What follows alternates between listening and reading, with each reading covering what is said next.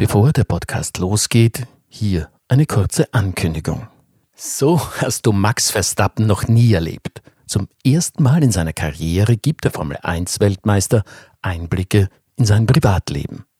Er erzählt, was ihn bewegt und was ihn auf seinem Weg zu der Persönlichkeit geformt hat, die heute Millionen von Menschen inspiriert. Schnapp dir eine Ausgabe des neuen Printmagazins über und von Max Verstappen. The Red Bulletin Heroes Edition auf www.getredbulletin.com/heroes. Und jetzt viel Vergnügen mit dem Podcast. Willkommen bei Mein erstes Mal, einem Podcast von The Red Bulletin, dem Magazin abseits des Alltäglichen. Was haben Athleten, Abenteurer, Filmikonen und Popstars gemeinsam? Sie alle haben einmal klein angefangen in unserem Podcast sprechen Persönlichkeiten über ihre Anfänge, über erste Versuche, frühe Erkenntnisse und kleine Siege auf dem Weg zum großen Erfolg. Wie du deine eigenen Talente erkennst, wie du Hindernisse überwindest und wie du dich motivierst, neue Abenteuer zu wagen. Das alles erfährst du hier von außergewöhnlichen Menschen. Heute zu Gast bei Mein erstes Mal die Bodybuilderin Sophie Diemann im Gespräch mit Shan Drach. Es wird immer sehr viele Menschen geben, die das nicht gut finden, was man macht. Und ich glaube, es ist einfach ganz wichtig zu sehen, dass man das nur für sich selber macht. Und dass das eben auch, also es ist immer so leicht gesagt, dass es einfach egal ist, was irgendwelche Menschen darüber sagen oder was irgendwelche Magazine sagen, was perfekt ist. Denn am Ende des Tages macht das eben nicht das Glück aus, sondern dass man das macht, was einem gut tut und was einem gefällt und was einem Spaß macht. Das ist Sophie Diemann. Sie ist Architektin in Wien, Influencerin und vor allem auch Bodybuilderin. Aber nicht irgendeine Bodybuilderin, 2019 wurde Sophie deutsche Meisterin, 2021 österreichische Meisterin im Bodybuilding. Sophie macht es aus purer Leidenschaft und hinterfragt dabei maßlose Körperzwänge. Die 29-Jährige setzt sich in der Bodybuilding-Szene für einen gesunden ästhetischen Körper ein. Das heißt, auf Instagram wo der im deutschen Neuss geborenen Sophie fast 16.000 Menschen folgen, spricht sie sich für einen verantwortungsvollen Umgang mit Nahrungsergänzungsmitteln und gegen Steroide aus.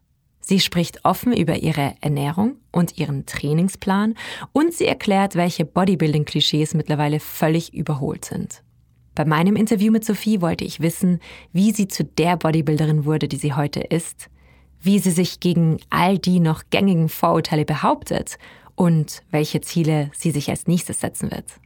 Liebe Sophie, willkommen beim Mein erstes Mal Podcast. Vielen lieben Dank, ich freue mich ganz doll da zu sein. Ja, Sophie, ich würde gerne eigentlich auch chronologisch anfangen. Und zwar, du warst sehr früh schon sportlich unterwegs. Ja. Wann hast du denn das erste Mal diese Faszination zu Sport gespürt? Ja, damals habe ich das noch gar nicht so als Faszination, glaube ich, wahrgenommen, weil man so ein bisschen da reinwächst. Weil ich habe mit 13 angefangen, Fußball zu spielen und dann einfach das in völliger Natürlichkeit, also einfach gemacht und natürlich jede Woche mehrmals hingegangen und dann auch über den Teamgeist einfach eben diese ja, Abhängigkeit entwickelt, also auch eine ja Faszination ist eigentlich ein gutes Wort. Oder einfach, dass man einfach dadurch glücklich wird und da eben ganz viel Spaß hat jede Woche. Aber das heißt, was hat dich da glücklich gemacht, genau? Ja, beim Fußball war schon der Teamgeist super wichtig. Ich war auch immer nur in einer Mannschaft, habe nie irgendwie den Verein gewechselt, sondern war immer mit den gleichen Mädels zusammen. Ähm, aber natürlich auch dieses sich komplett auspowern und eigentlich total kaputt sein, aber danach eben das spüren, dass es halt total gut war und man sich mhm, einfach richtig mhm. gut fühlt.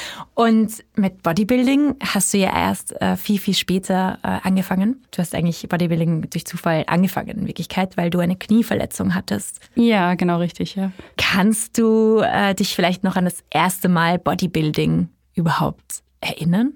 Wie war das? Hm. Also die Grenze ist da so ein bisschen schwierig zu ziehen, glaube ich, weil Bodybuilding an sich ja schon ein bisschen die Wettkämpfe impliziert. Und am Anfang habe ich halt Kraftsport gemacht, aber ganz ohne das Ziel, jetzt wirklich mal Bodybuilderin zu sein, sondern einfach mich im Training irgendwie ja, auszupowern, so wie ich das eben vom Fußball kannte.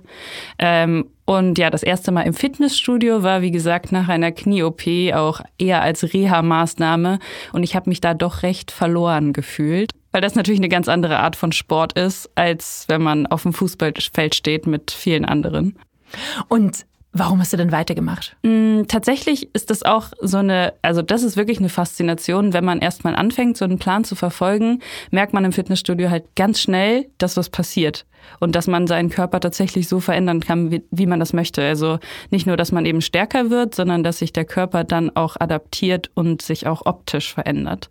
Und das ist halt schon was, was super spannend ist, Spaß macht und einen auch gleichzeitig wieder motiviert. Mhm. Aber ist es dann quasi ein bisschen so ein Kontrollwahnsinn oder so? Am Anfang mit Sicherheit noch nicht. Ähm, Bodybuilding als Wettkampfsport in vielerlei Hinsicht schon. Also jetzt, wenn ich sage, weil ich das ja auch wirklich als Leistungssport betreibe, ist einfach sehr viel Kontrolle in vielen Lebensbereichen notwendig. Also nicht nur der Sport an sich und eben die Trainingseinheiten, sondern auch darüber hinaus Ernährung, Schlaf, sein ganzer Alltag eben danach auszurichten. Das ist schon viel Kontrolle, wobei ich das jetzt ungern als Wahnsinn bezeichnen würde. ähm, ja, ja, aber viel Kontrolle ganz bestimmt, ja. Und du wolltest aber dann das Ganze auch wirklich recht schnell professionell aufziehen und hast gleich 2019 mit den ersten Wettkämpfen gestartet. Mhm. Beschreib uns mal dein erstes Mal an einem Wettkampf teilzunehmen. Wow. 2018 im Herbst habe ich das erste Mal einen Wettkampf gesehen. Das heißt, ich stand vor der Bühne und ähm, dann habe ich mich eben dazu entschieden, dass ich das auch gerne möchte. Aber ehrlich gesagt weiß man vorher überhaupt nicht, worauf man sich einlässt, bis man das selber mal gemacht hat und wirklich hinter den Kulissen war. Und in dem Fall wirklich auch hinter der Bühne mit allen anderen AthletInnen. Ähm, das war sehr, sehr aufregend. Und der allererste Wettkampf war auch so schnell vorbei, weil es einfach enorm viele Eindrücke waren, die man gar nicht so richtig alle auf einmal aufnehmen konnte. Das heißt, in der ersten Saison wäre eigentlich erst so der zweite, dritte Wettkampf dann, wo ich gesagt habe, okay, jetzt habe ich eine Erfahrung gemacht und konnte es auch richtig so aufnehmen. Ähm, und vor allen Dingen nach der langen Wettkampfvorbereitung ist eben der Wettkampftag an sich dann auch sowas, man arbeitet sehr, sehr lange auf diesen Tag X hin und man hat super viele Erwartungen an den Tag, an sich selbst und dann ist man mit Sicherheit schnell auch enttäuscht oder viele AthletInnen sind dann enttäuscht oder eben sehr überwältigt davon, was dann alles auf einen einprasselt. Ähm, ja, also sehr viele Eindrücke, die auch wahrscheinlich immer ein paar Monate dauern, bis man sie so richtig verarbeitet hat. Als jemand, der noch nie dabei war, also auch nicht als Zuschauerin, wie kann man sich so einen Wettkampf vorstellen? Ja, also wenn ich jetzt so an Wettkämpfe zurückdenke, dann ist es hinter der Bühne immer eine ganz besondere Atmosphäre, weil alle AthletInnen, die sich wie gesagt alle ganz lange darauf vorbereitet haben, ganz viel Diäteinheiten mussten, viele Trainingseinheiten hinter sich bringen, auch wirklich gelitten haben. Die liegen dann alle auf dem Boden, auf so ähm, Matten oder Luftmatratzen teilweise, liegen die Füße hoch. Alle können was essen, also man, man isst dann an dem Tag ein bisschen mehr, viele Kohlenhydrate. Ganz typisch essen alle Leute Reiswaffeln, deswegen ist auch so ein Reiswaffelgeruch immer in der Luft. Zusätzlich hat man ja die Wettkampffarbe auf dem Körper und die hat auch einen ganz, ganz speziellen Geruch und den riecht man sonst auch nie. Und deswegen sind diese Erinnerungen, glaube ich, für sehr viele ähm, SportlerInnen dann mit diesen Gerüchen auch verknüpft. Und zusätzlich eben mit großer Freude von allen, weil man eben diese Zeit jetzt hinter sich gebracht hat und alle freuen sich einfach dann, ihre harte Arbeit auf der Bühne präsentieren zu können. Also es ist eine super tolle Atmosphäre und alle ermutigen sich gegenseitig und ja, freuen sich füreinander. Mhm. Ja, und du hast auch gleich alle Wettkämpfe, die du damals in dem Jahr mitgemacht hast, auch gewonnen. Mhm. also was schon ziemlich heftig ist von du startest mal bis du bist eigentlich äh, Gewinnerin von, von all diesen Wettkämpfen. Ähm, wie geht das? Wie hast du das geschafft? Ja, das war wirklich ganz schön abgefahren. und also ich habe tatsächlich einfach gar nicht damit gerechnet, weil ich, wie gesagt, ja auch kaum wusste, worauf ich mich einlasse. Ich meine, es hängt natürlich immer davon ab, wer da neben einem steht. Das weiß man nie. Es hätte natürlich genauso sein können, dass irgendjemand neben mir gestanden hätte, die noch viel besser gewesen wäre. Das hätte auch sein können. Also das heißt, ich war mit Sicherheit und bin auch ganz gut in dem, was ich mache. Aber es waren in dem Jahr dann eben auch niemand da, der noch besser war. Äh, und ja, also ich glaube auch, dass ich da schon so eine Leidenschaft entwickelt habe und das eben auch ganz viel in diesem Präsentationssport ausmacht, ähm, wie man sich natürlich auf der Bühne präsentiert und was für eine Ausstrahlung man die da hat. Und das scheint mir auch ganz gut gelegen zu haben. ja, krass. Also du sagst ja immer, es ist verknüpft mit harter Arbeit. Hast du das Gefühl, dass du damals vielleicht noch mal härter gearbeitet hast als andere? Hm. Ja, das ist eine gute Frage. Ähm, weil natürlich alle irgendwie ihr Bestes geben. Aber an so einem Bodybuilding-Wettkampf ist es eben so, es gibt einen Teil, der auf der Bühne erledigt wird, das ist die Präsentation. Und es gibt einen Teil davor, das ist die Diät, die eben auch in Anführungsstrichen erledigt werden muss. Aber dann ist es natürlich auch ganz viele Faktoren davor, die dazukommen. Das heißt eigentlich jahrelanges Training. Und dann auch das ganze Leben, wie man eigentlich vorher gelebt hat. Irgendwie führt es ja alles dahin, wie ich dann aussehe. Und deswegen ist es, glaube ich, ganz schwer zu sagen, dass ich jetzt in einer kurzen Zeit vielleicht härter gearbeitet habe als jemand anderes oder auch nicht, weil einfach ganz viel damit reinspielt.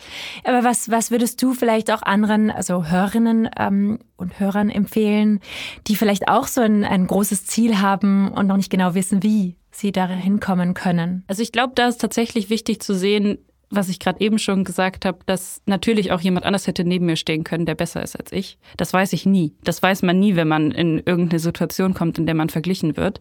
Aber ich konnte eben meinen Teil dazu beitragen und sagen, ich gebe jetzt mein Bestes und eben alles, was ich habe.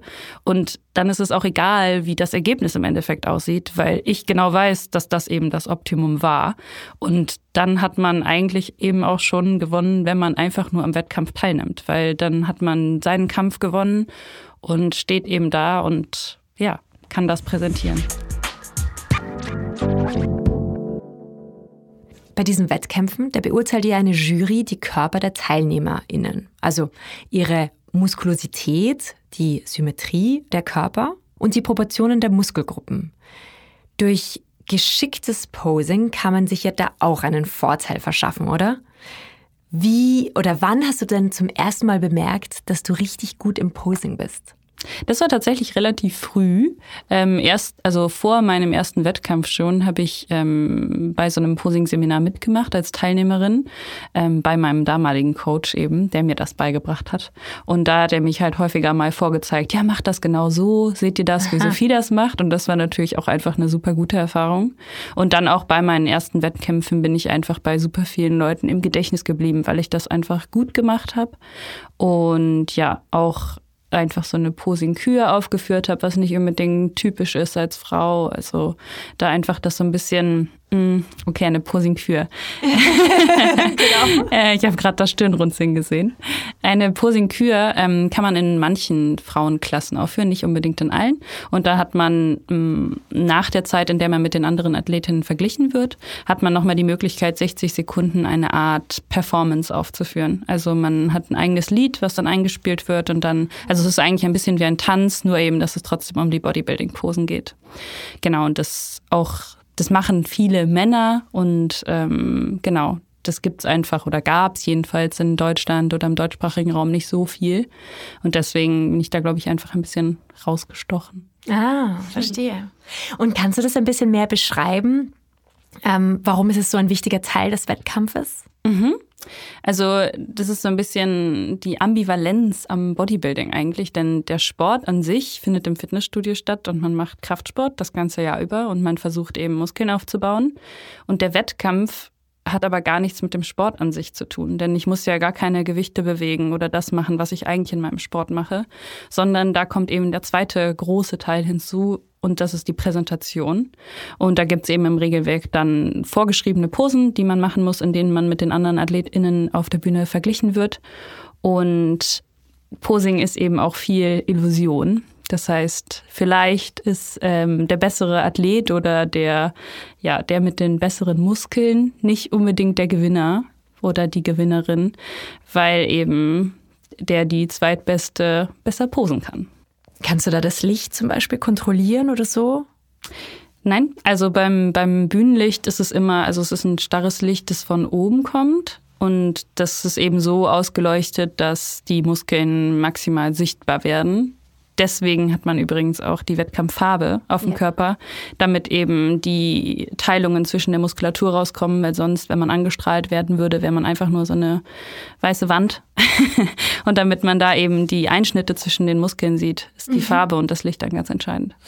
Wie reagieren denn Menschen außerhalb der Bodybuilding-Szene auf dich, wenn sie hören, äh, was du machst und auf dich und auch auf deinen Körper? Also wie ist es für dich dann äh, mit diesen Reaktionen auch umzugehen, die teilweise auch wahrscheinlich nicht immer toll sind? Mhm. Ja, da habe ich tatsächlich eine recht lustige Geschichte zu einem ersten Mal. ähm, ich arbeite ja in einem Architekturbüro hier in Wien und ähm, ich habe ja ein öffentliches Instagram-Profil und ich bin irgendwie davon ausgegangen, dass meine Chefs das bestimmt schon mal gesehen haben. Ähm, es war aber scheinbar nicht so. Und äh, ich habe dann meine Diät gemacht und das haben natürlich alle mitbekommen und dann auch meine Wettkämpfe gehabt. Und als ich dann nach meinem ersten Wettkampfwochenende wieder ins Büro kam, habe ich eben gesagt, ja, hier bin ich wieder. Und meine Chefin hat gefragt, und wie war's? Und habe ich gesagt, ja, ich äh, habe äh, einen guten Platz gemacht. Und dann hat sie gesagt, sie möchte gerne mal ein Foto sehen. Und dann habe ich ihr das Foto gezeigt und da hat sie eben das erste Mal irgendwie diese ja, ich sag mal, Ausmaße gesehen, denn in Alltagskleidung im Büro, man sieht es eigentlich nicht und das ist natürlich ein ganz anderes Bild. Und das war aber super cool, weil sie dann ihre Hand vor den Mund geschlagen hat, gesagt, nein, wirklich, so siehst du aus, so sahst du gestern noch aus, das kann ich mir gar nicht vorstellen. Aber super positiv auch reagiert ja, hat, ja, ja. weil sie ähm, das ja auch im Alltag mitbekommt und auch sieht, wie viel Energie ich auch da reinstecke und ja, also ich bekomme vor allen Dingen viel Interesse entgegen, muss ich sagen. Es gibt natürlich auch viel negatives Feedback, aber das eigentlich mehr im Internet, wenn irgendwie diese Anonymität dazwischen ist. So im echten Leben, sag ich mal, wenn ich Menschen begegne, die mich sehen, ähm, da passiert mir eigentlich weniger schlechte Erfahrungen. Ja, eher gute dann. Mhm. Das negative Feedback, ähm, wie du sagst, kommt ja eher aus dem Internet oder im Internet. Du bist auch Influencerin und hast einen sehr erfolgreichen Instagram-Account. Wie lernt man denn, sich vor dieser Negativität zu schützen? Was würdest du da raten? Ja, also leider lässt die sich nicht verhindern. also man ist dem tatsächlich einfach dann ausgesetzt und ich glaube, es ist tatsächlich wichtig, dass man damit umgehen lernt und versucht eben vor allen Dingen zu verhindern, dass das nah an einen rankommt. Es wird immer sehr viele Menschen geben, die das nicht gut finden, was man macht. Und ich glaube, es ist einfach ganz wichtig zu sehen, dass man das nur für sich selber macht und dass das eben auch, also es ist immer so leicht gesagt, dass es einfach egal ist, was irgendwelche Menschen darüber sagen oder was irgendwelche Magazine sagen, was perfekt ist. Denn am Ende des Tages macht das eben nicht das Glück aus, sondern dass man das macht, was einem gut tut und was einem gefällt und was einem Spaß macht. Ja, aber wie geht das? Wie macht man sich denn frei von diesen medial konstruierten Pseudo-Körperidealen? Also hast du da Tipps, konkrete? Das ist wirklich ziemlich schwierig. Und ich glaube, das ist eine sehr essentielle Frage, weil das natürlich auch viele Lebensbereiche irgendwie beeinflusst. Nicht nur das eigene Körperbild, sondern vielleicht auch, in was für einer Beziehung lebe ich oder was für eine Sexualität habe ich überhaupt. Einfach, dass man natürlich diese Norme, Stereotype, diese Idealbilder alle im Kopf hat, mit denen wurde man sozialisiert. Und ich glaube, es ist ein super langer Prozess. Und der allererste Schritt ist halt erstmal zu sagen, ich stelle das in Frage. Also ich frage mich überhaupt, ist das, was ich will? Oder ist das das, was meine Eltern mir vorgelebt haben? Ist das das, was mir jemand anders vorlebt? Ist das das, was meine beste Freundin macht? Oder will ich das wirklich? Also ich glaube, das ist einfach der erste Schritt, sich das zu fragen. Und dann dauert es mit Sicherheit auf vielen Ebenen sehr lange, bis man da seinen eigenen Weg wirklich findet. Seinen Weg finden ist ja ein gutes Stichwort. Du beschreibst und erklärst deinen Ja auf deinen Instagram-Account. Das ist sehr ehrlich und mutig. Warum machst du das überhaupt? Mhm. Das ist tatsächlich auch ein bisschen, glaube ich, mit dem Bodybuilding gewachsen und auch mit diesen Momenten, die ich selbst hatte, dass ich mich einfach selbst in Frage gestellt habe. Weil ganz am Anfang, als ich diese Bilder gesehen habe, dann ist das natürlich auch was, dass ich glaube, eine Frau muss so aussehen und wenn man weiblich sein will, muss man so aussehen. Und irgendwann habe ich eben auch diese Dinge in Frage gestellt, vor allen Dingen spätestens dann, wenn man eben von außen als männlich bezeichnet wird oder ähnliches. Dann waren das erstmal Fragen, die ich mich selbst gefragt habe und mit denen ich auch mich selbst auseinandergesetzt habe und deswegen habe ich angefangen, eben meine Gedanken zu solchen Themen zu teilen und mich so auch eben mit anderen zu vernetzen und ja, habe mich dann auch angefangen, mehr mit Themen im Bereich Feminismus auseinanderzusetzen. Und ich denke, da gibt es doch einige Überschneidungen, weil das, glaube ich, auch im Kraftsport Themen sind, denen man sich automatisch stellt. Ähm, auch natürlich, was irgendwie Gleichberechtigung in diesem Sport angeht und auch was irgendwie, ja. Und Gleichberechtigung im Kraftsport, gibt es die? Oder sind da noch immer diese Stereotypen starker Mann, schwache Frau verankert? Schon. Also es Aha. gibt auch, ähm, also es schlägt sich auch immer noch nieder, beispielsweise auch in den Klassen, die in den Wettkämpfen angeboten werden. Ähm, zum Beispiel gibt es eben bei Frauen, also also es gibt bei Frauen auch eine Bikini-Klasse, so heißt die. Und ähm, da wird beispielsweise auch offiziell im Regelwerk sogar Haare und Make-up mitbewertet und ob man Zellulite hat oder nicht. Und das sind natürlich Dinge, Krass die weniger mit dem Sport zu tun haben. Und es geht jetzt gar nicht darum, dass ich diese Klassen irgendwie nicht gut oder schön finde, sondern dass es natürlich eine grundsätzliche Frage ist, wie man diese Wettkämpfe aufsetzt und wie veraltet irgendwie dieses Bild auch noch von Athletinnen dann ist. Sophie, du hast ja vorhin angesprochen, dass strenge Diäten ein ganz wichtiger Faktor für den Erfolg von Bodybuilderinnen sind. Aber das heißt, in der Wettkampfvorbereitung achtest du ja ganz genau darauf, dass du weniger isst, als du Energie verbrauchst. Und dann isst du dann eben nur bestimmte Lebensmittel, die dich auch lang satt halten. Das ist für den Körper schon auch nicht leicht. Auf Instagram hast du ja auch erzählt, dass mitunter auch deine Regel mehrere Monate ausgesetzt hat, wegen der Mangelernährung. Wie war das für dich? Hat sich die Beziehung zu deinem Körper durch die Bodybuilding-Karriere auch verändert? Ja, da bin ich tatsächlich super viele Phasen irgendwie mittlerweile durchlaufen, weil am Anfang, als ich den Kraftsport gemacht habe, ging es natürlich irgendwann darum, meinen Körper zu verändern und dann auch irgendwie natürlich nach einem Ideal zu streben. Und wenn man eben nicht auf eine Bodybuilding-Bühne geht, dann ist das für viele ja erstmal was, was in den Medien vermittelt wird, was, was man auf Bildern im Fitnessstudio sieht. Und da ist es dann schon eher so gewesen, dass ich gedacht habe, hm, ich bin nicht gut genug oder schön genug und bin noch nicht nah genug daran und dass ich auch eher ein schlechtes Bild von meinem Körper hatte. Natürlich nur phasenweise. Also ich fand natürlich dennoch gut, was ich gemacht habe und habe mich jetzt auch nicht ständig irgendwie klein geredet, aber es gab irgendwie immer Teile, die ich gerne verbessern wollte.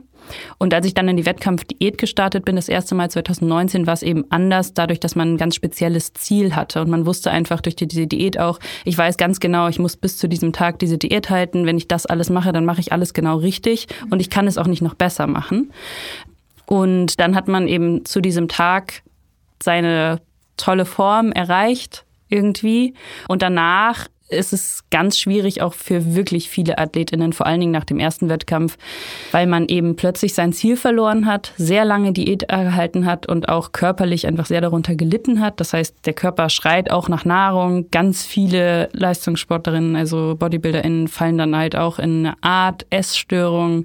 Viele haben Probleme mit Binge-Eating danach und da war ich auch nicht ausgenommen und habe dann eben in sehr kurzer Zeit auch wirklich schnell wieder zugenommen und war dann auch deutlich schwerer ähm, als vor dem ersten Wettkampf und auch vor der Diät. Mm, aber dann kam eben irgendwie so eine Phase, als ich verstanden habe, dass ich ja sowieso machen kann mit meinem Körper, was ich möchte. Ich kann zunehmen, wenn ich das will.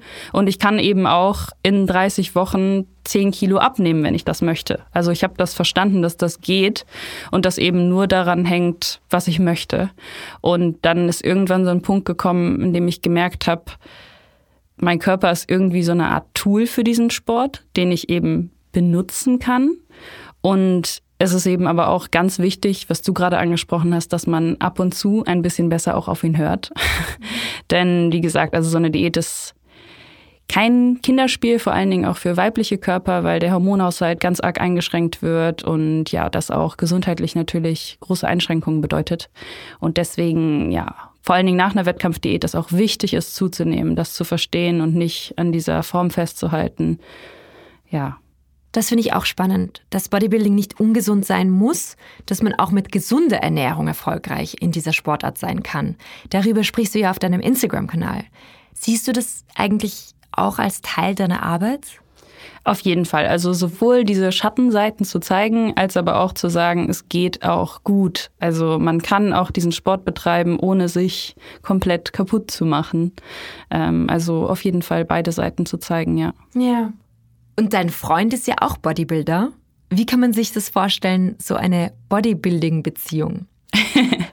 ähm, ja, also es ist schon, man muss schon sagen, sehr praktisch, dass er das auch macht und dass ich das auch mache, äh, aus unseren beiden Perspektiven gesehen, weil natürlich sehr viel Unverständnis wegfällt. Und ähm, ich weiß einfach, wenn er jetzt beispielsweise gerade eine strenge Diät hat, dass er eben nicht mit mir abends essen geht, dass er auch vernünftig schlafen gehen möchte, ähm, dass es wichtig ist, dass er zu seinem Training geht. Und genauso weiß er das eben auch von mir. Wir können zusammen unser Essen vorbereiten, aber es ist eben bei uns seltener so, dass wir zum Beispiel jetzt irgendwie gemeinsam romantisch kochen oder so, wie man sich das normalerweise vorstellt, sondern wir kochen halt unsere Mahlzeiten und teilen das dann auf und haben das dann in unseren Meal Prep Boxen und dann sind wir beide sehr happy. Es ist schon sehr gut, dass wir diese Leidenschaft, aber auch diese Disziplin einfach teilen. Und im anderen Leben bist du auch noch Architektin. Ja. ähm, Gibt es da Parallelen zwischen den beiden Berufen? Ja, also ich hatte mal äh, eine Weile in meinem Profil bei Instagram stehen, ich weiß nicht mehr genau, ob das da immer noch steht, äh, Building My Body and Architecture. Also ich finde schon, dass es natürlich gewisse Parallelen gibt, äh, vor allen Dingen was Ästhetik angeht, also diesen Aspekt und natürlich auch was Disziplin beispielsweise angeht. Ich glaube, das ist fast für jeden Beruf wahrscheinlich sinnvoll, dass man da einen ganz guten ähm, einen eine ganz gute Menge Disziplin mitbringt. Ähm, ja, Durchhaltevermögen mit Sicherheit auch sehr, sehr gut. Also vor allen Dingen das Studium war einfach auch sehr, sehr langwierig manchmal und ich denke, dass da viele Sachen mir ganz gut tun. Du hast ja gerade erst angefangen, aber wie lange kann man überhaupt eine Bodybuilding-Karriere betreiben? Also altersmäßig. Wann würdest du sagen, wird dein letztes Mal Bodybuilding sein? Mhm. Ähm, also ich glaube, ganz aufgeben, dass ich sage, okay, ich will es nie wieder machen, das glaube ich nicht unbedingt. Jetzt bei meinem letzten Wettkampf nämlich habe ich die beste Bodybuilderin, die ich je gesehen habe, gesehen und die war 61, glaube ich. Oh, wow. Also sie sah wahnsinnig gut aus. Ich, ich wirklich war sehr, sehr begeistert. Ich glaube aber, dass es wahrscheinlich eine längere Pause geben wird. Und die findet, glaube ich, auch schon jetzt statt. Das heißt, ich mache ja den Sport ganz normal weiter. Ich gehe ins Fitnessstudio und ich esse auch mein Essen. Ähm, aber eben, dass ich eine Wettkampfdiät mache, werde ich jetzt erstmal länger pausieren. Ähm, einfach aus gesundheitlichem Aspekt, wie du eben schon gesagt hast. Also ich habe auch in der letzten Diät meine Periode wieder verloren. Sie ist jetzt wieder da. Wir klopfen mhm. auf Holz. Ähm, aber es ist dementsprechend einfach eine große gesundheitliche Einschränkung, die einen natürlich auch ähm, davon abhält, eine Familie zu gründen beispielsweise. Und dementsprechend kann ich mir jetzt eben auch gut vorstellen, dass jetzt erstmal eine längere Pause stattfinden wird. Ich meinen Freund ganz gut unterstützen kann und dann vielleicht in sechs Jahren oder so, wenn ich viel Muskulatur aufgebaut habe. Ja, dann passt gut die, die allerletzte Frage dieses Podcasts und zwar auf welches erste Mal in der Zukunft freust du dich? Ja, Vielleicht wird es schon das erste Mal sein, dass ich dann nach längerer Pause auch wieder auf der Bühne stehe. Weil jetzt, wenn es natürlich eine ganz lange Vorbereitung ist, die Vorfreude einfach auch groß und dann wird die Veränderung mit Sicherheit auch groß gewesen sein, die ich bis dahin vollzogen habe. Und deswegen mit Sicherheit das erste Mal wieder auf der Bühne nach unbestimmter Zeit Pause. Ja, vielen Dank, Sophie, für dieses Gespräch. Sehr, sehr gerne. Hat mir sehr viel Spaß gemacht. Mir auch. Das war mein erstes Mal. Mit dabei die Bodybuilderin Sophie Diemann. Mehr davon findest du überall, wo es Podcasts gibt. Auf www.redbulletin.com und natürlich in unserem Magazin. Hat dir unser Podcast gefallen? Dann freuen wir uns über deine Bewertung. Und noch mehr, wenn du uns weiterempfiehlst.